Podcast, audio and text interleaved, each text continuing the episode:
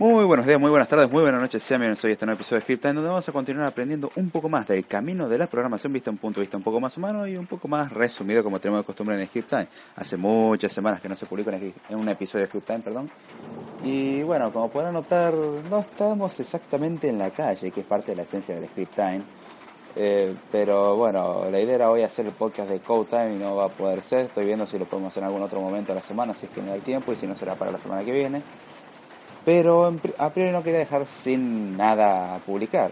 Y ya que estamos, dije, bueno, ¿por qué no grabo un script time? Lo pongo en el momento de code time y, listo. Bueno, voy a explicar en principio la razón por la cual no estoy grabando el code time de, del día de hoy. Por el mero hecho de que, como podrán escuchar, está lloviendo. Y hay un bonito factor con mi bonito proveedor de internet. Los que escuchan en vivo saben de lo que estoy hablando. Cuando internet está inestable hay muchos cortes y de por sí no suele ser tan inestable como un día de lluvia. Los días de lluvia es muy inestable la conexión, con lo cual, bueno, una lluvia implicaría tener un corte cada dos minutos y eso la verdad que afecta mucho a la experiencia del podcast, más dolor de cabeza y de ver podcast es desestresarse y pasarlo bien. Así que lamentablemente hoy no hay code time, no hay en vivo.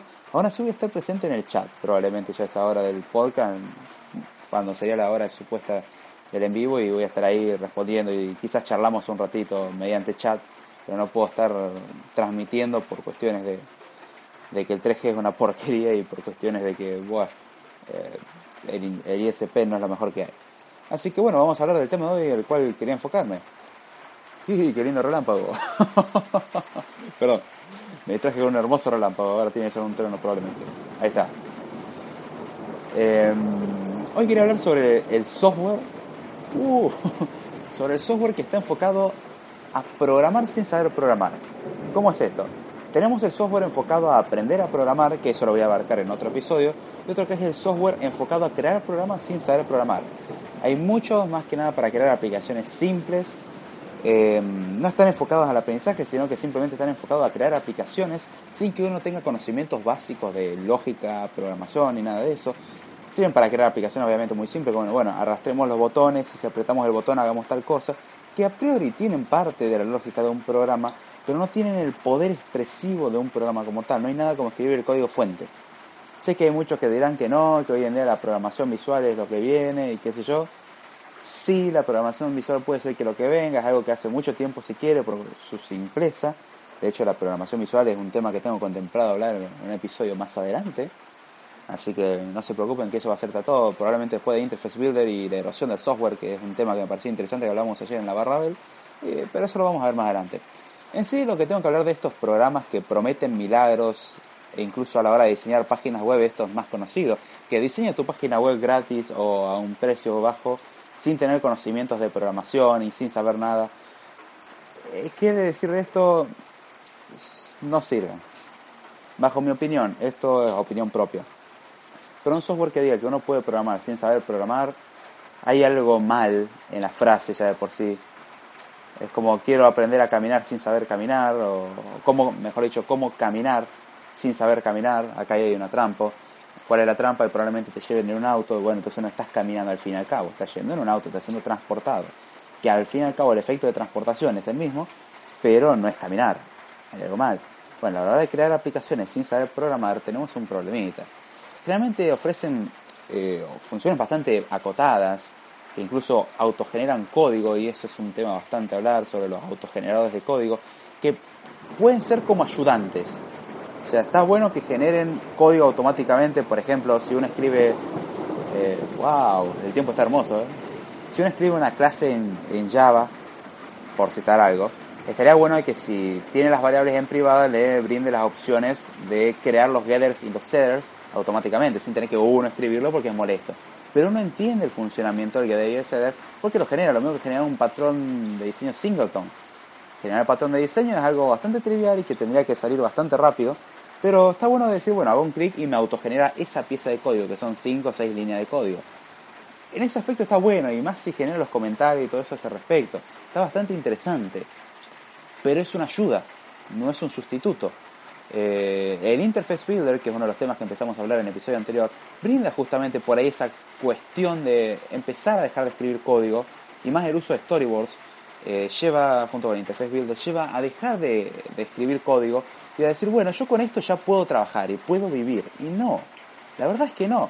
¿Se pueden reemplazar muchas cosas? Sí, pero si uno quiere hacer cierto tipo de animaciones, ciertos movimientos, no funciona, no sirve, es molesto, es muy acotado, el poder expresivo no es el mismo. Cuestión de que si uno escribe el código, sí, obviamente hay una diferencia en que algo toma básicamente 5 minutos aprender a usarlo o un día, y el otro toma meses o años perfeccionar. Porque hay que recordar, una cosa es saber un lenguaje de programación y otra cosa es dominar el lenguaje de programación. Saber un lenguaje de programación puede tomar una o dos semanas. Dominar un lenguaje de programación es algo que toma tiempo, mucho tiempo. ¿Cuál es la diferencia entre ambas? Y bueno, una puede, podemos escribir y la otra sabemos todas las posibilidades que nos brinda y sabemos cosas de programación y lo podemos utilizar para nuestro provecho, no limitándonos a lo que el lenguaje dice que podemos hacer. De hecho, los lenguajes, todos los que sean Turing completo, pueden hacer lo mismo y pueden crear exactamente los mismos programas. Obviamente hay algunos que son mucho más fáciles que otros, hay algunos que con una sola línea de código estamos hechos y hay otros que tenemos que escribir un montón para hacer exactamente lo mismo.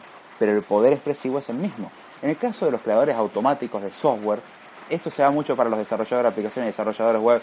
No es un palo contra ellos, pero el que dice ser yo soy desarrollador web o de aplicaciones y utiliza estas herramientas como su forma de trabajo, es decir, como sustituto de escritura de código, sin considerar lo que el código en sí dice, lamento decirle que bajo mi opinión, esa persona no es un desarrollador como tal y no es un programador. Es una persona que utiliza una herramienta, que es diferente, es un usuario. No hay nada malo en ser un usuario, pero no es lo mismo que ser un programador. Un programador requiere más trabajo. Realmente romperse más la cabeza y aprender un montón. Y esa es la clave de la programación. Como ya dijimos muchas veces, la programación no es fácil pero con el esfuerzo suficiente uno puede llegar a tener grandes logros. Así que bueno, ese era el objetivo de hablar el día de hoy, era dar mi opinión al respecto de ese tipo de software.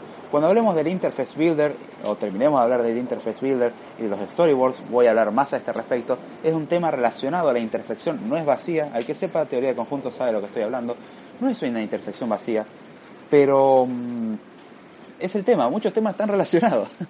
La idea es justamente aprovechar los temas y empezar a relacionarlos y formar una idea general, porque al fin y al cabo cada parte forma un elemento del todo, no sé si se dejó entender. Pero bueno, ya no quiero ir alargando mucho más esto, espero que lo hayan entendido y lo hayan disfrutado. Y si tienen alguna duda al respecto, planteenlo ahora en el vivo o planteenlo en el diferido, no hay problema, se les responderá en los comentarios. Ya sin mucho más, con esto voy cerrando. Saben que si me quieren seguir, las redes sociales son Twitter, arroba Jordana, Correo electrónico davidjordana0.com. Voy a repetir la razón por la cual no estoy transmitiendo es porque está lloviendo y ustedes lo deberán estar escuchando en este momento. Y hay unos lindos truenos y relámpagos y la conexión no sé cómo estará este momento, pero sé que mal.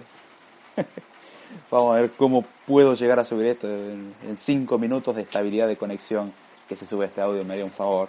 Tengo todavía tiempo para subirlo una. Queda una horita. Son las 10 de la noche a la hora que estoy grabando esto. Y. ¡Uy! ¡Qué rayo! Ahí está, está, está, está.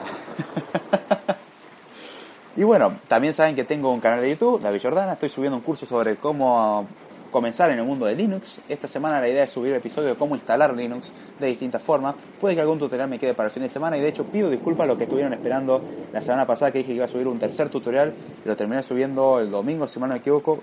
Yo me había ido el sábado pensando que lo había publicado, pero lo había dejado en modo eh, sin listar básicamente, o sea, no es privado, sino en modo intermedio, no, no es visible de forma pública. Yo pensé que lo había publicado, así que hubo un día de demora en eso, mil disculpas. También si quieren aportar al podcast, tenemos un canal de Patreon y también por PayPal, un curso de desarrollo para aplicaciones iOS 11 que próximamente estamos agregando una nueva unidad en base a un pedido que hicieron una, de las alumnas del, del curso, así que espero que lo disfruten, se va a agregar una unidad sobre cómo procesar cierto tipo de información. Espérenlo, una o dos semanitas está eso, más que estoy trabajando ahora en el curso de Swift que bueno, con días como tormenta como hoy no voy a poder grabar. Miércoles. Se va a demorar un poco más. ¿Qué se le va a hacer? Ya sin mucho más, con esto me despido. Saben que las redes sociales siempre las dejo al final y en la descripción. Y será hasta la próxima. No sin antes, perdón, no sin antes recordarles si les interesa algún tema, planteenlo que con gusto se lo trata. Ahora sí, con esto me despido y será hasta la próxima.